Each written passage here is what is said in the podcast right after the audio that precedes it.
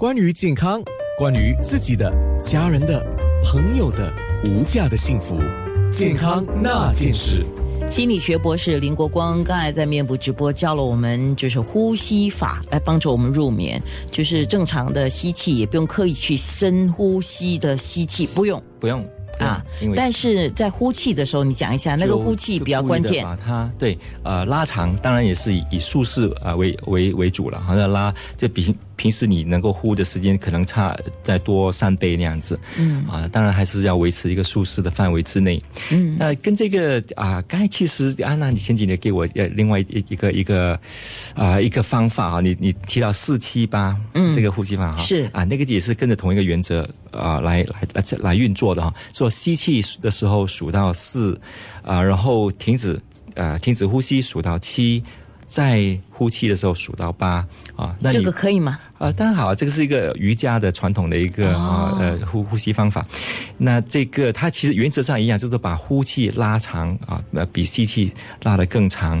那数数字呢，其实还没有什么特别的一些意义啦，就是说你有数字来引导你进入进入那个状态啊，集中你的精神，确定你的确呼的时间比吸的时间长。四七八就是说你用鼻子当然吸气。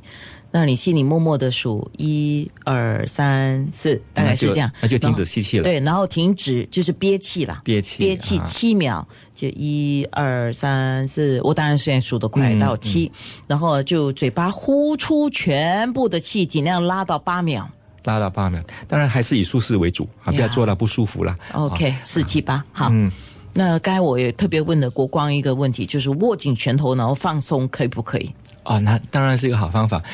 呃，它的它的原则是在于说，一个人他先绷紧之后才放松呢，他更能够去体会到放松的感觉和效果。嗯，那善友辅导中心的专业培训主任心理学博士林国光说到解决失眠的一些良方啊，其实有九个那么多，我们快速的先把九个大概讲一下，然后重点的说几个吧。重啊，好几个重点，一个是说先啊，当然从从普通常识说起，就是说避免一些刺激品啊，这咖啡因啊之类的。那以前说午餐之后，任何咖啡呃这些刺激品都影响到晚上的睡眠，那就自己了解一下你的状有多敏感吧哈。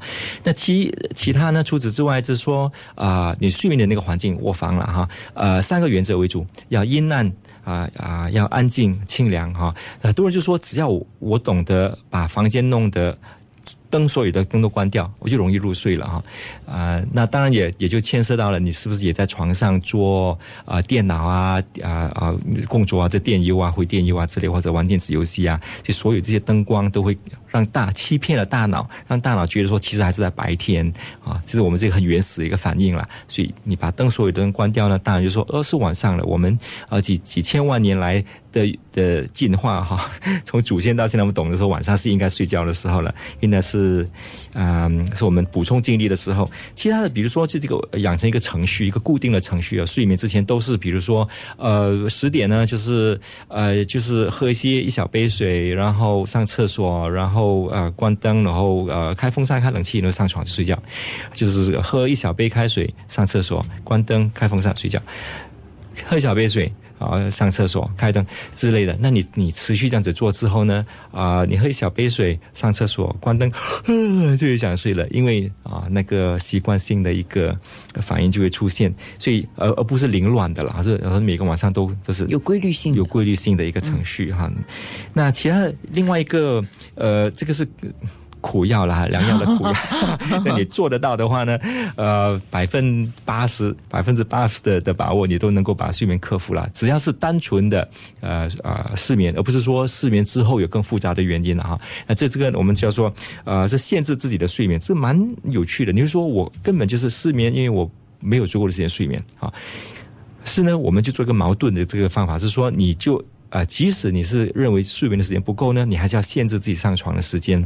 知道啊，你平时你是一个礼拜来说，平均你在床上，你是真正睡眠的时间是多少？比如说我在床上是八个小时，我真的睡眠可能只有五个小时。那也就是说，下个礼拜呢，我只允许自己在床上有五个小时的时间啊。那我不到呃呃呃不到有睡意的时候呢，我说不上床。哇，我只可以在坐在沙发上啊，就练习的长呼气啊，练习这个绷紧放松的方法之类的哈。等到有睡意了就上床，然后我在每次上床之后呢，呃，半个小时之内不能够入睡呢，我必须离开床啊，就不能够赖在床再离开床。你这样子重复着做，呃，总的时间总共的时间不要超过五个小时。如果超过五小时，你你也要离开床啊，就做找别的事情做，轻松的事情了哈。OK，那它的原因在哪里？就是说我们要呃制止这一个人。在床上，人在床上，可头脑没有睡觉的时间啊，因为不然的话呢，他就会把床跟失眠联想在一起啊，心里就看一个阴影了，一个害啊，就预测说，那我下一次上床我还是会睡不着，因为我每次上床都睡不着，除非训练他能够上床就能够睡着，睡不着是不是在床上的时间啊？那就养成说他能够成功的联想，我下一次上床呢，我就会很快的睡着，嗯，因为我每次人在床上，我头脑很快就就能够睡着了。是，你这个方。你这个方法使我想起有些人有便秘的问题啊，医生就会训练他，呃，就是告诉他要训练自己，就是你早上要么你就是吃早餐之前，要么吃早餐之后，你告诉自己我要去蹲厕所，我要上厕所。第一次失败不要紧，明天照旧一样的，就是培养成是一个习惯，规律的，一个规律的习惯，就是有这个习惯，我这个时候我要上厕所。啊，那大脑就跟你合作了哈。过一段时候，嗯，还有吗？还有一个呃，是安娜和大家，我想呃有提过，就是呃想象力吧，就听我们讲啊，想象力很简单一个，就是说呃，我们肌肉放松的时候呢。经常感觉是沉重的哈，那比如说让你睡了一个好觉，然后你说啊很不愿意起床，那身体是这么沉重。同样的道理，只要你大脑你能够想象某一个部位是沉重呢，那个部位就就会带给你放松。我们倒转过来哈，你想象眼皮很沉重啊，沉重到说我都好像是铁做的一样，我真的举不起我的眼皮了，好重好重。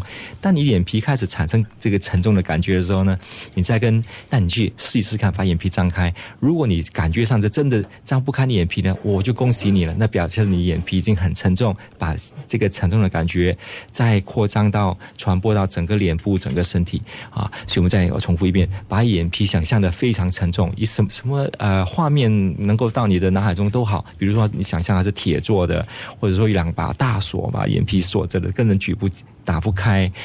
眼皮非常沉重，把这沉重的感觉去啊扩散到整个脸部、整个身体，那你就感觉到整个身体也都一样的沉重、一样的放松，就容易入眠了。好，这个真的是要练习。